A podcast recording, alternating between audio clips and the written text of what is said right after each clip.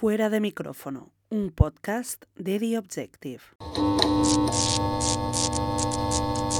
Bienvenido a Fuera de micrófono, Antonio Pérez Henares. ¿Qué tal? ¿Cómo has empezado Bienvenido. el año? Bien. Bueno, bien, sin entrar en detalles, pero bien. Y nada, bien hallado, Javier. Tantos años, pues me encanta estar contigo. Ajá. Es un paisano, es un amigo. Vamos, que casi sin un descuido nacemos en el pueblo de al lado. ¿Qué te iba a decir? Fíjate que tú empezaste muy joven, pues empezaste con 16 o 17 años, ya escribías y, y- y poemas y de todo, ¿no? Mm, Después de todo este largo recorrido, mm, la sensación de que, que te queda que es de, de, bueno, misión cumplida, ¿te, te hubiera gustado quizá, no sé, en No. los últimos años haber hecho otras cosas? No, no, yo- ¿O has hecho lo que has querido? En, en lo personal, creo que he dado un paso muy bueno cuando ya me jubilé. Sigo escribiendo en sitios y tal, pero ya no tengo cargo alguno ni, y me he dedicado a la literatura, que es, ha sido mi pasión. No soy un escritor que es que de pronto va mucho a la tele y luego escribe un libro. No, yo y lo sabes, escritor desde que era un niño. Y además, eso de empezar joven, he de recordarte que empezamos casi juntos en un periódico de Guadalajara y con Almenara. Javier, por cierto. Eh, Pero no, ahora tengo, tengo una muy mala sensación. Eh, estoy muy apenado por, por, por la deriva que ha llevado nuestra profesión. En muchas ocasiones me siento profundamente avergonzado. Hemos pasado, aunque solo declaramos, declamáramos los principios, ¿no? pero la información tiene que ser veraz, la opinión libre. Es que hoy no se hace información. Hemos pasado de un periodismo que, que al menos decía que había que contrastar las fuentes, que había que poner las cosas en su contexto, incluso replicarlas, a un periodismo de papagayos. Estos son bandadas de papagayos. O sea, un periodismo declarativo. Hoy tú ves los medios, con, con honrosísimas excepciones, y hay muchas, y lo que ves es que te están replicando todo lo que es propaganda y agitación. O sea, tú ves una, que lo que sucede en el Parlamento, ponen el micrófono, es que para eso no hace falta, no hace falta ni periodista. Es el periodismo declarativo. En vez de información hay declaraciones. ¿Eso qué es? Un papagayo repitiendo lo que dicen los políticos.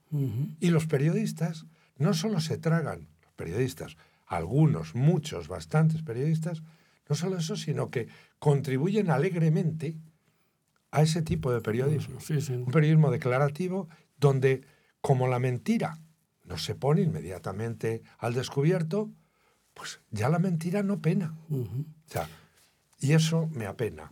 Eh, la degradación, creo que la degradación de la sociedad, la degradación del conjunto y del nivel de la sociedad española tienen una responsabilidad enorme los medios de comunicación. Ujú. Eh, en tus inicios, mm, quizá también por la situación política en la que estaba este país, ¿no? Tú te afilias al Partido Comunista en el año 68, creo. 69. 69. Al, al año siguiente, el 60. Y- Yo no estuve y- en París del ya. 68 como la inmensa mayoría de la gente que dice que ha estado. Yo no en el estuve. 69. ¿Y, ¿Y por qué lo dejas luego en el 84? Por- porque, bueno. Bueno, la verdad- Tú estabas ahí como porque había que luchar por, por la libertad. No, yo creo que la, ¿Qué pasó para- la, para la genera- renunciar la a- generación Para nuestra dar el carnet. ni siquiera lo entregué. O sea, ahí está, y firmado por Dolores Ibarruri. Eh, en- mm, no, vamos a ver. La inmensa mayoría de la gente joven en los años 70 Ujú. tenía una ansia de libertad absoluta.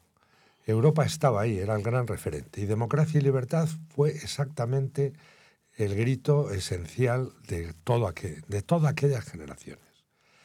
Yo soy un, un hombre que piensa que lo mejor que ha hecho España en los últimos siglos ha sido precisamente cómo abordó la salida del régimen de la dictadura franquista, cómo esas dos Españas eh, dijeron se acabaron, se acabó, y cómo se hizo una constitución que hoy se está intentando destruir desde dentro por parte del propio presidente de la nación, lo que es ya aluc- diciendo eso sí que no la va a destruir, por supuesto. Pero la clave de aquel tiempo es la mirada al futuro que toda la sociedad española ha hecho. En un momento determinado, las gentes de un sitio y de otro, yo recuerdo a maestros míos como Antonio Boro Vallejo, cuando me contaba que cuando a él estaban, que lo iban a sacar para fusilarlo. ¿De quién se acordaba? De que a su padre de una cárcel igual, si no la misma, la habían sacado los otros y la habían fusilado en Paracuellos. Esa es la tragedia. Sí, sí. Decía, eso nunca más. Eso, pongo ese ejemplo como pues, millones, y eso lo hizo la sociedad española. Y eso es la Constitución, y eso han sido 40 años largos de progreso, de libertad, de convivencia, que ahora, de una manera estúpida y suicida, se están cargando. Eh, porque, porque, claro, algo... algo, algo Y de- aquel partido, el- eh, perdona, me has No, no. hecho la pregunta. Y, a- y entonces el partido que estaba en contra del régimen era el PCE, que no tiene nada que ver con estos. Era un partido eurocomunista que ponía la libertad por encima de todas las cosas, que abjuró de la dictadura del aceptó proletariado. y aceptó... El día 14 de abril estuve, y yo estuve aquel día. Eh, el 14 de abril, justamente una semana después de- del 77 de que se legalizara el PC. La monarquía y la bandera. Pero no solo era eso, es que había un elemento más. Es que lo que planteaba la izquierda era que la libertad y la democracia estaban por encima de cualquier causa. Y hoy parece que no. Hoy parece que una causa puede decir que como la causa es maravillosa y total, pues entonces vale mentir, engañar, vale incluso acabar con las libertades, porque yo te digo una cosa, sé, soy menos libre en España de lo que se era en los años 80. Tenemos miedo a decir lo que pensamos.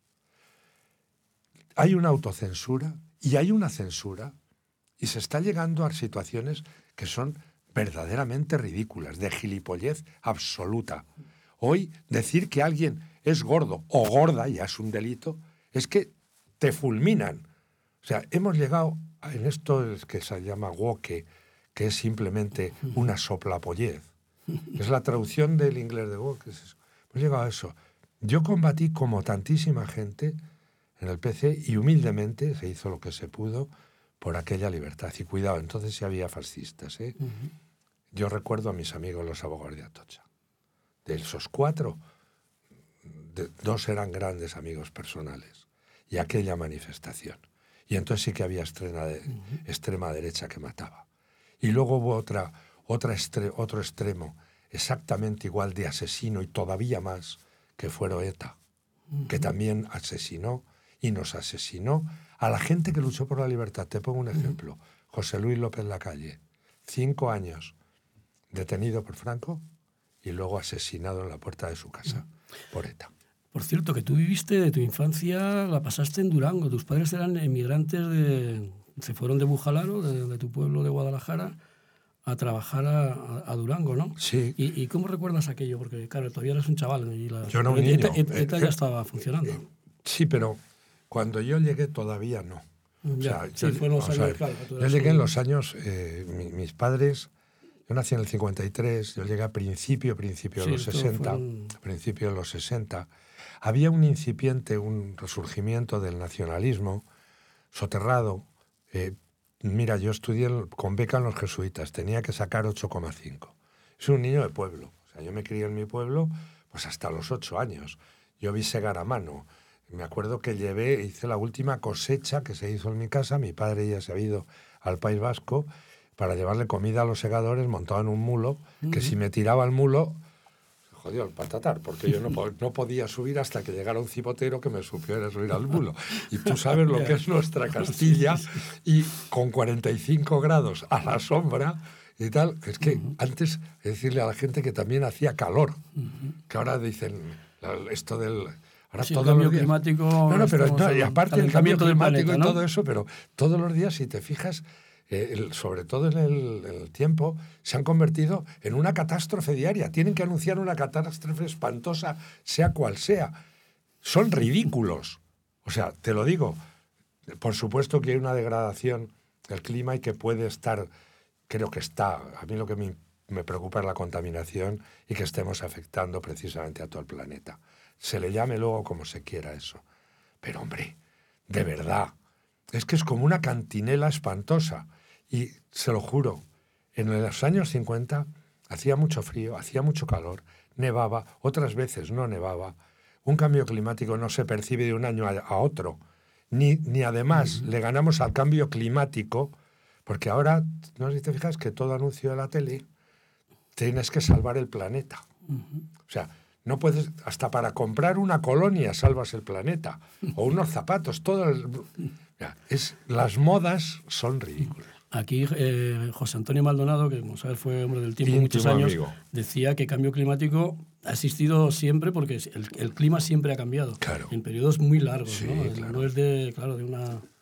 Vamos a ver. Y entonces él, él prefería que no se le llamara cambio climático, ¿no? Sí, yo también. Me parece que la expresión es estúpida No, es porque el clima es cambio. Es cambio. sí. Para que te hagas una idea, aquí estamos ahora en un periódico interglaciar, donde nosotros estamos, hubo en algún momento animales tropicales y en otro momento mamuts siberianos. Pero es más, en nuestro periodo interglaciar hubo un momento que el clima era tan cálido, en la Edad Media, el clima era muy cálido, había viñedos en Londres y Groenlandia era verde. Le pusieron Groenlandia porque era verde, no porque los vikingos hicieran un folleto turístico para que fuera el personal. Y luego llegó la pequeña edad de hielo, que fue terrorífica, y si no que se lo preguntan a Napoleón, todo eso que congeló Europa, se congeló hasta el Támesis. O sea, que esos cambios se han producido. El problema es que efectivamente una superpoblación humana está contaminando terriblemente la atmósfera. Pero te aseguro que eso, por comprar una colonia u otra, Ya. no lo cambia. Eh, bueno, volviendo un poco, saliendo del cambio climático y, y- y poniendo los pies en, eh, en el suelo de, de nuestra realidad diaria, ¿no? En, en el mundo de la política, mm, tú fuiste de los primeros que participaste en una tertulia, de- creo que en televisión, con, puede ser con Hermida. No sé Vamos si en a algún ver. momento hablamos. Yo creo que la primera en televisión Sí, que sí, recuerdo, sí, recuerdo. en- en- la primera que recuerdo en televisión es con Jesús Hermida. Ujú, sí. Porque hubo otra antes, pero que no era exactamente una tertulia donde estábamos, me acuerdo porque ten- tengo la foto por ahí, estábamos un Carlos Herrera jovencísimo, Manuel Campo Vidal, que era el quien la llevaba, Masiel y yo. Ujú. ¿Sería Antena 3 cuando Campo No, Vidal no, no, en era todavía en la... Yo creo que era todavía cuando solo había una. Televisión Eh, española. ¿no? no lo sé, tendría que mirarlo. Y luego en las tertulias, sí, la primera tertulia que se hizo, la tertulia como tal, la hizo Hermida también. Y se hacía por la tarde. Se hacía por la tarde a partir, o sea, sobre las tres. Y es donde el país entero en- descubrió un día que yo no, me acababa de sacar el carnet de conducir y que era un peligro al volante. Porque yo me saqué el carnet de conducir muy tarde. Ujú. Y llegué a aquella tertulia, pero fíjate, en aquella tertulia eh, yo estaba, estaba con García Berlanga, por ejemplo, y, y- y con gente, y se hacía la tertulia al estilo de las tertulias del Gijón, a las que íbamos también, donde se hablaba un poco de todo y no eran estas trincheras políticas, ni estos espectáculos de telebasura llevados a la política. No, no, no, no, no. Era una tertulia y la recuerdo con mucho cariño. Es que yo llegué, que me ac- acababa de conseguir eh, sacar el carné de conducir a la séptima. Dos veces había estado a punto, pero verás, era cuando no había ni móviles ni nada, pero había unos chistáfonos de aquello que, que te daban un toque. Y entonces, ¿qué pasó? Que cuando iba una vez, ya lo había probado, sonó eso, yo me descontrolé y ala, suspendido. Pero a la séptima. Y volví allí, iba azorado porque llegaba tarde a tal, me pusieron el micrófono, Jesús Hermida y tal, y Berlanga, y recuerdo esos dos, no sé quién más había. Eh, Cela incluso iba a alguna tertulia. Yo con él no coincidí porque sabes que yo con Cela no trillábamos No, no mucho. tuviste mucho. Pero, pues de pronto relación. me dice, pero ¿cómo vienes tan acelerado, tal? No sé qué, Jesús. Ya me pusieron eso, yo que creía que estaba en publicidad, que calla, calla, calla. Que a la séptima ha aprobado y tal, y casi le doy un beso en la boca a la señora que me ha aprobado y tal, y no sé qué, le voy a rematar y Sí, dice si, si lo hubieras hecho ahora, fíjate. Sí, no, pero pero encima, condenado. y de pronto Hermida con ese gesto suyo que vaya así, te- de señores y señoras, lo acaban de oír. Porque yo expliqué, digo, joder, si es que es muy difícil, tienes dos manos y tienes que conducir y al mismo tiempo los cambios y las luces y dar al intermitente y dos, y dos pies para tres pedales. Tal. Decía, este peligro público acaba de salir a la calle y tal. Y es que estábamos en directo. Oye, el, el- el examen, hablando de exámenes de conducir, ¿el examen de tertuliano mm, se exige en algún momento? O sea, ¿quién, quién te da a ti carne de, de tertuliano? Hombre. porque porque es, es- es curioso Ahora- ver un poco ahora, las composiciones. Ahora ¿no? en las, las salas de maquillaje. En Ah. cuanto pasas dos veces por una sala de maquillaje de televisión, y ahora es un eximio tertuliano y a nada columnista que luego en los Twitter todos empiezan a decir, ¡ay, qué bueno eres! No, tú mejor, ¿qué tal? Esto es algo que me deja descompuesto.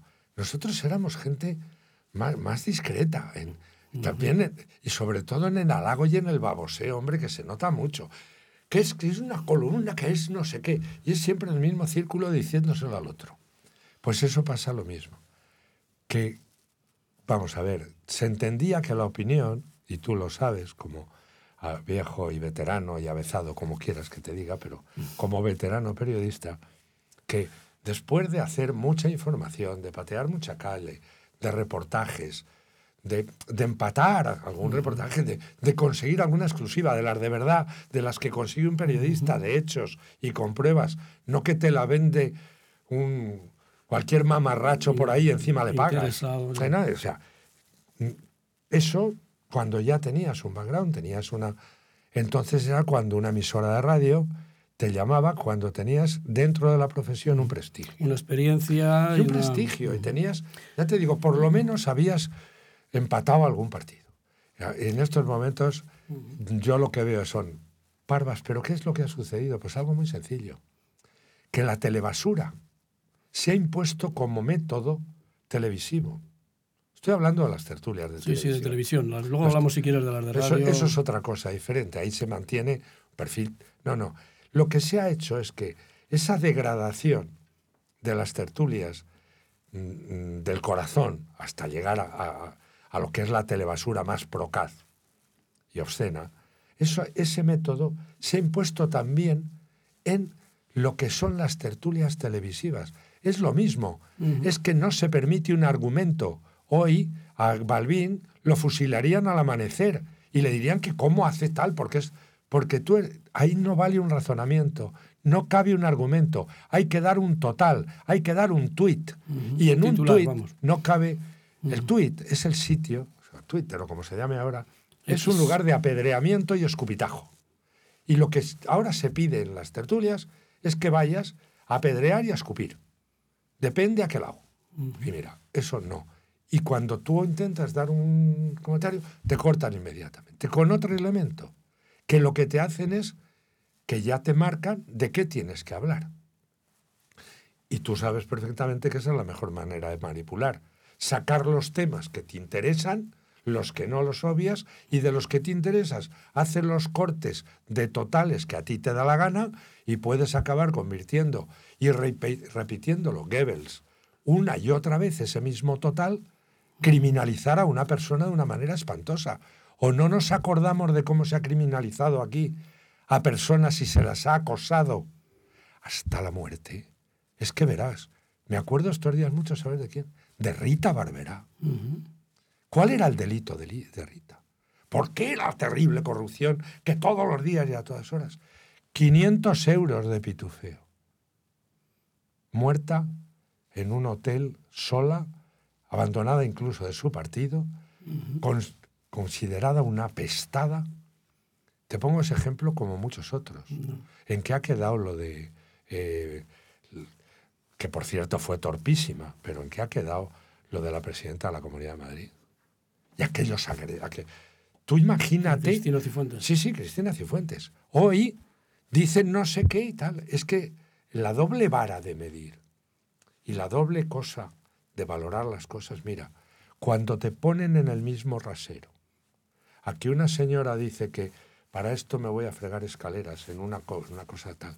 Y eso se convierte en el relato cuando los de enfrente están pactando con gente que no solo no ha condenado a ETA, sino que les dan homenajes todos los días, y cuando en un momento determinado se quiere procesar a alguien por una expresión o tal, y al mismo tiempo se permite de manera sistemática las agresiones más terribles contra todos los símbolos y la jefatura del Estado, y que, la, y que los medios de comunicación alienten todo eso, es lo que te decía al principio. A mí me avergüenza.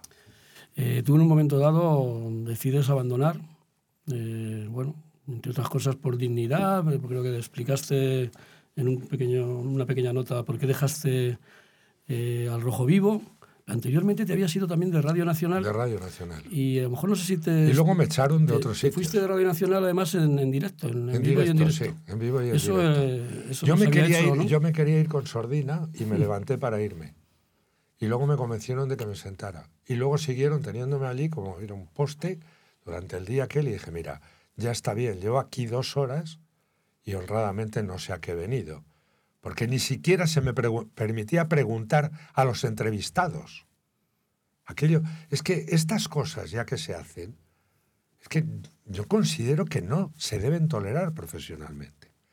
Yo recuerdo un día que estaba un tipo de Bildu en una tertulia al Rojo Vivo y yo le dije a Ferreras, yo hasta que este tío no pida perdón públicamente por los asesinatos de ETA, me niego a hacerle una pregunta y tú lo estás blanqueando. Y hoy no solo se hace eso, es que se abrazan con ellos y pactan. Y eso se pone al mismo nivel Ya. que, que una persona puede tener un desliz. Me parece infame. Ya, pero el- al final eso... Y yo me fui. Eso, eso de, de que tú dices de... ¿Sabes cuando- por qué me fui de ahí? Mira, de- de- del PC lo dejé por cansancio. Eh, yo le dije a Enrique Curiel, mi gran amigo, que aguantaría hasta que fuera el referéndum de la OTAN. Pasado el referéndum de la OTAN, tuve una oferta, me la hizo Manolo Soriano y de parte de Julián Lago para ir a tiempo. revista Tiempo. Y en aquel momento yo ya decidí que, que, que esto de la revolución que no había salido. Y que no había salido, para que no nos vamos a engañar. El PSOE se había convertido en un partido absolutamente hegemónico. Eh, había habido una derrota del PC tremenda en el año 82, se quedó con cuatro diputados. Yo estuve con Gerardo Iglesias y lo apoyé eh, contra Carrillo, que dio un giro al final de su vida y de eurocomunista ya empezaba a decir que, bueno, que de todas las maneras la democracia estaba bien, pero si te interesaba que es lo que han vuelto a decir todos estos. Pero de, de la tele me fui porque las tertulias se habían convertido en algo que me creaba una tensión enorme. Y he de decirte una cosa, nunca eh, hablaré mal de García Ferreras, porque Antonio a mí me permitió que me expresara con libertad, aunque me tuviera que abrir camino a codazos. Eso es cierto, y siempre hubo un gran respeto y lo mantengo con él.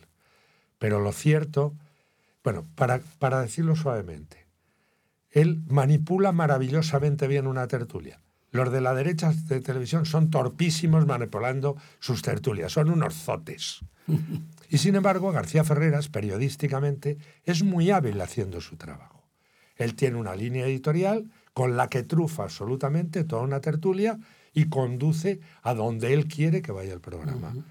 Yo era un gran Pepito Grillo, junto con alguno más que había, pero lo que ya me cabreó es que se estaba mintiendo sobre la vida de la gente. Yo me fui por el COVID. Yo me fui porque no podía soportar que se dijera que no, que la manifestación, que había que ir a la manifestación del día 8, porque de marzo, y que era catastrofismo decir que no. Y recuerdo aquel tipo y que desde luego no entiendo cómo la sociedad española no la ha pasado factura, ese, ese que salía todos los días y que era el experto, diciendo que había que ir a la manifestación, que él a su hijo le había dicho, que fue un aspersor del virus, cuando sabían que se estaba muriendo la gente por todos los sitios. Lo sabía yo, por el corredor de Lenares. Y encima me llaman catastrofista por decirlo. Que, ¿Y te acuerdas Lorenzo Milá? Diciendo que era, que era menos que una gripe, que era una broma, aquello, que tal. Pero es que no se tiene vergüenza torera de saber que aquello hizo que la, la implosión de la pandemia fuera todavía más atroz y más letal. Fíjate si seremos miserables en periodismo aquí, que no sabemos, ni nadie le ha preguntado una y otra vez al gobierno, cuál es la cifra real de muertos. Porque han mentido desde el primer al último día. Porque los, fíjate, los tribunales de justicia superior de todos los sitios dieron las cifras reales de muertos. Y aquí, ¿cómo es posible que en toda rueda de prensa de aquel entonces, la primera y, siguiente pregunta al presidente fuera, señor Sánchez, ¿cuántos muertos? No lo sabemos. ¿De quién es culpa de que no lo sepamos? De esa prensa papagaya que nunca va a los hechos, sino a las declaraciones. ¿O es que no hay equipos de investigación? Tú has estado en muchos. Y había investigaciones que te costaban cuánto. Puh, meses de Y trabajo, algunas ¿no? salían. Ah, Pero, perdona, es que esto me enfada porque fue algo muy doloroso para mí, pero fue la mejor decisión que he tomado en mi vida. eh, dejar, unas, dejar las tertulias o dejar eso, pues un, un- es una, una, una colaboración, no sé si muy bien pagada, pero, pero eso mm, en los tiempos que Entonces corren se te, te deja, te deja también como, o sea, en, en una sociedad tan polarizada, o estás aquí o estás en otro lado, es muy difícil, ¿no? Te- Te- es- no es muy difícil. es- Caes al lado del te puede costar mucho, ¿no? No, no, y A te nivel- cuesta mucho en A notoriedad. nivel personal y a nivel y en notoriedad. económico. Tú, deja- tú desapareces. Ya, ya. O sea, yo que había estado en todas las tertulias, de no estar, ya te digo, de unas me fui y en otras me echaron. Y de verdad que me echaron. Y me echaron, por ejemplo, me echaron de, al- de- del cascabel. Ujú. Sí, sí, a mí me echaron del cascabel. Y, y me echaron de otras muchas. ¿Por qué? Hoy la independencia es un valor, vamos a ver, hoy la verdad empieza a ser delito. La mentira te da mm, beneficios electorales, la verdad es un delito y, y luego, eh, en un momento determinado, la independencia es algo realmente muy mal visto. Y lo políticamente correcto, que se parece como que, bueno, si Sí, algo sí, que sí, no... sí, sí. Bueno, yo ya he dicho aquí, madre la que me puede caer, he dicho gorda. Es, que, es que hemos llegado a tal grado de estupidez, de verdad. Eh, el, el mundo woke este es simplemente el suicidio de toda una cultura milenaria. O sea, y además, bueno, o, o juzgar el mundo anterior con los criterios del siglo XXI. Aquí cualquier día vamos a juzgar al Homo habilis. Bueno, a los de Altamira totalmente, eran cazadores. Ya.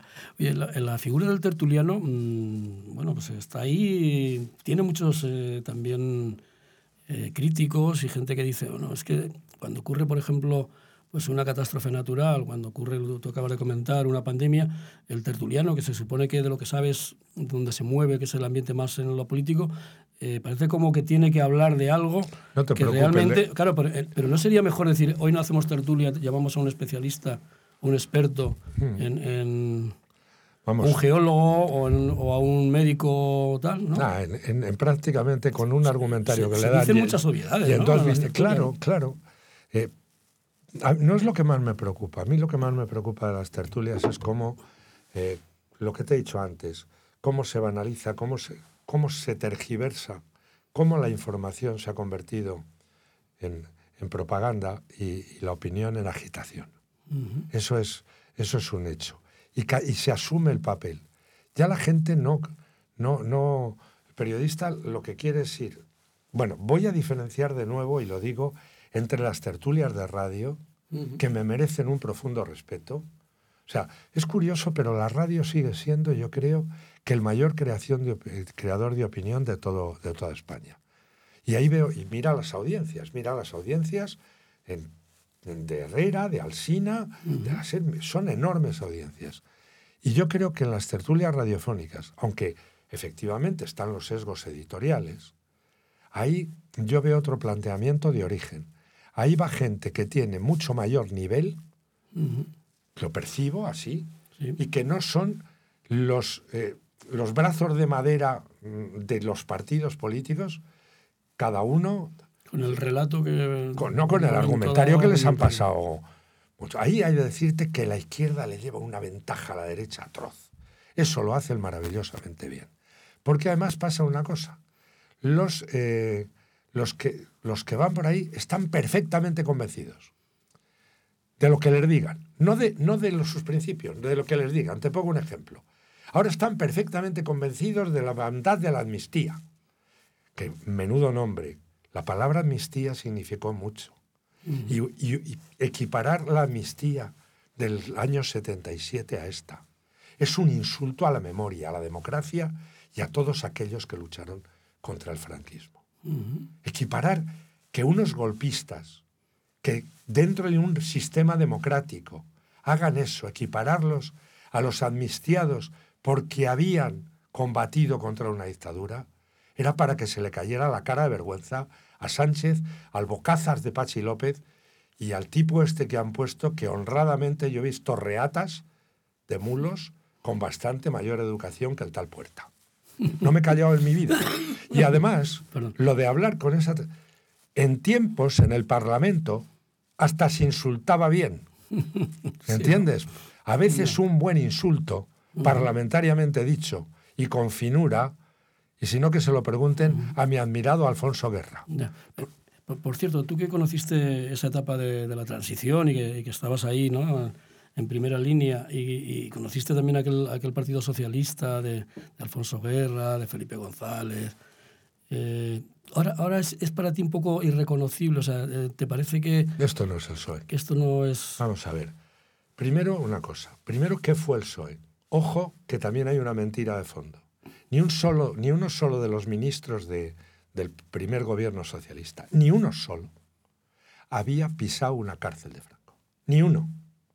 Solo uno había estado en la cárcel, pero no por ser del PSOE, sino porque entonces era del PC, Enrique Mújica. El PSOE, durante la lucha antifranquista, ni estuvo ni se le esperaba, con honradas excepciones que numero. Nicolás Redondo Urbieta y la gente de- del, del, de la UGT y del PSOE en el País Vasco, en la ría izquierda, como Corcuera, como Chiqui Venegas, algunos en Madrid, como los Solana, y pare usted de contar. No había PSOE. El PSOE se creó prácticamente en los 70 y ya largo. Pero dicho eso, tanto Felipe como Guerra, como toda una serie de, de socialistas que llegaron, fueron siempre, desde sus criterios, patriotas, constitucionales, la hicieron, estuvieron y siempre y jamás se les pudo ocurrir una traición al, a su propia constitución y a su patria. Yo digo la palabra patria, que es lo contrario de nacionalismo. Patria es el cariño a lo tuyo, simplemente. Nacionalismo es el odio al otro. Eso es la base esencial. Hay un patriotismo que además me parece que está por encima de todo, que es el patriotismo, lo dijo García de Cortázar, cultural. Es nuestra lengua, es nuestra literatura, es nuestra pintura, son nuestros monumentos, son nuestros paisajes, son nuestras fiestas. Todo eso es lo que nos hace sentir que pertenecemos a una misma nación, a una misma patria. ¿Qué es lo que están haciendo? Destruir eso. Y en vez de eso, el nacionalismo, que es un agravio contra el otro. Jamás ese Partido Socialista, y a las pruebas me remito, yo creo que ni ellos, los que ahora tal, creían que podían llegar tan lejos. O sea, me meto en su cabeza, algunos lo vieron venir, como Leguina, como Corcuera, Guerra antes que Felipe, pero es que no creyeron que fueran capaces de semejante infamia. Y empleo la palabra infamia porque es una infamia y es una traición, una traición a la Constitución y al pueblo español, cuyo artículo dice que la soberanía reside, Reside en el pueblo. pueblo español, del que emanan todos los poderes del Estado, que dice que el castellano es la lengua oficial en España. Y hoy hablarla es delito en algunos sitios. Nunca se pensó. Yo creo que mucha gente. Eh, ¿qué- pero como este nuevo soy se lo traga todo. Y lo que te decía antes. Y nuestros compañeros periodistas que van por la cuota SOE son habilísimos en estar convencidos de lo que les dicen. Ayer les dijeron que la amnistía era malísima y mira todas las declaraciones, bueno, lo que le he oído yo a papel, son contra... y mira las de hoy, y son el mismo, y no les da vergüenza. ¿Y sabes por qué no les da vergüenza? Porque no les sabemos avergonzar. Porque eso tenía que ser lo primero que estuviera. Es decir, usted no puede ni hablar de esto. Eh, García Paje, ¿qué te parece? ¿Es, es una especie ahí de, de Pepito Grillo? Tengo, es- es, eh, Vamos a ver, ¿cómo, valoras un poco su... he sido muy amigo de Paje, enemigo de Paje, a medias con Paje. Es nuestro presidente. Es nuestro presidente y ha ganado por mayoría absoluta. La verdad es que tiene, yo tampoco me callo en esto, tiene una ventaja y es que, ojo el que tiene al hilo del PP. Hombre, que de verdad, madre mía. Ni, el, ni en la mejor de las oportunidades. Paje es muy listo. Yo creo que Paje tiene principios. Eh, efectivamente se le puede achacar que, oye, si estás ahí, actúa y déjate de, de palabritas. Pero al menos es el, el único que explicita efectivamente su desacuerdo total y absoluto con eso. Yo creo que Paje está en una situación terriblemente complicada. Cuando le dicen que, que sus diputados voten, es que si Paje les dice a los diputados de Castilla-La Mancha que voten, que no a la amnistía, le hacen así. Vamos, que no le hacen caso. Si le hace caso, he calculado que uno o dos. Uno o dos. Por tanto, Paje lo que está es amagado y yo, honradamente, creo que él expresa lo que piensa y que luego se acobarda para dar otros pasos que no tienen por qué ser ese de que sus, pedirle a sus diputados, pero otros sí puede dar y entonces escuda en lo de siempre, que qué mala es la derecha. Oiga, mira Emiliano, la derecha, PP, puede ser muy malo, el PSOE, muy eh, digo, el, el Vox muy radical, a veces unos voceras y a veces unos borricos que mandan narices. Pero nada que ver con pactar con los separatistas que quieren destruir nuestra Constitución y nuestra nación, ni con los bilduitarras, que tienen todavía pendientes en su cuenta dar explicaciones y pedir perdón por la friolera de 853 asesinatos. Que ahora parece que eso... En todo caso, fíjate lo malo que era Franco.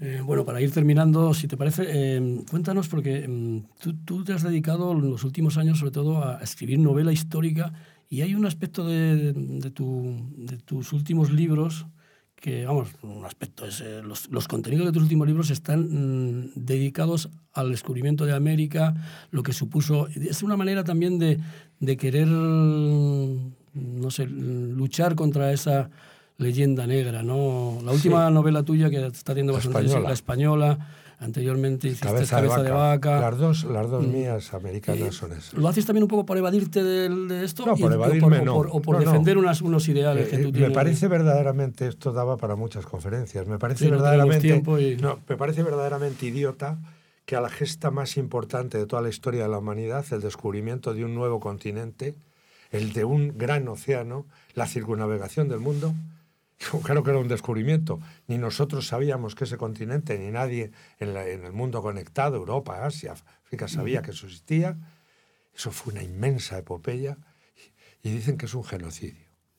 Mira, si- simplemente con un dato. La propia población de la América hispana demuestra que el imperio español nada tiene que ver con un imperio atrocidades, claro, y, y además mira los tiempos que eran. ¿Cómo lo vas a juzgar con estos criterios? Pero dentro de eso, las leyes de Indias, de protección de los indios, hay que mirar la población actual. El número de población mestiza o indígena al norte del imperio hispano, o sea, Estados Unidos, en su parte alta, es del 1,1%. El número de población mestiza o indígena en la América hispana va desde el 97% en Honduras, 90, 80 y tal.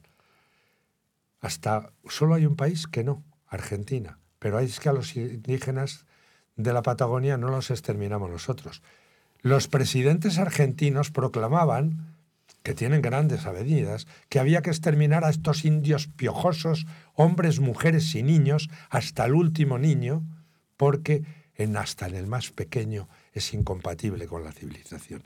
Sarmiento, discurso y publicado. España no. España hizo unas leyes que a veces se violaron, también fueron castigados que la violaban, efectivamente atrocidades, pero ahí está. Una, po- una población indígena y mestiza en su enorme...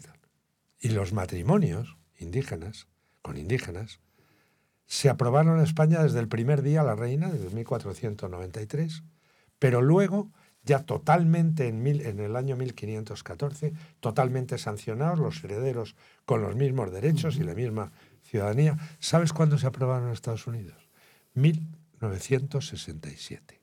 Y nosotros somos los racistas y los genocidas. Y encima van antes solo Podemos y ahora la izquierda aparece en su conjunto. Fíjate, el asno este que han no- nombrado ministro de Cultura. Le digo asno porque insulto a los asnos, porque es un ignorante absoluto. Quería mm, los Equiparar que no existen, ¿no? Porque no, no existen y equiparar, el descubrimiento exploración y conquista de América y circunnavegación del mundo con las atrocidades del Congo belga en el siglo pasado. O sea, estamos delante de gente que... Y sí, estoy, pero no te preocupes, vuelvo a la Edad Media, que es me apasiona. Y estás además, preparando ya otra novela, ¿no? que saldrá el 3 de abril. Y además, a ti te lo digo, ya sale otra vez nuestra tierra, que es mi otra pasión. Bueno, y Castilla, y el Camino de Santiago. Y te digo que hay muchos juglares. Pues ha sido un placer, eh, Antonio Pérez Henares, Chani para los amigos. Para ti Me siempre. cuesta decirte Antonio a veces, ¿eh? Porque Pero, vamos a ver, Javi. Si mis de- hermanas me llaman Chani, ¿sabes de quién, de dónde viene el apodo? Me lo puso don Rosendo En- el Instituto en el- Brianda de en Mendoza. colegio. En el instituto, cuando Ah. yo volví al País Vasco, porque tenía un acento vasco enorme. Y él creyó que eso de Chani, pues sonaba vasco. En realidad no, tal. Y con eso me quedé, con Chani. Muy bien, pues ha sido un placer y hasta siempre. y, ¿sabes? Hasta ¿eh? que quieras.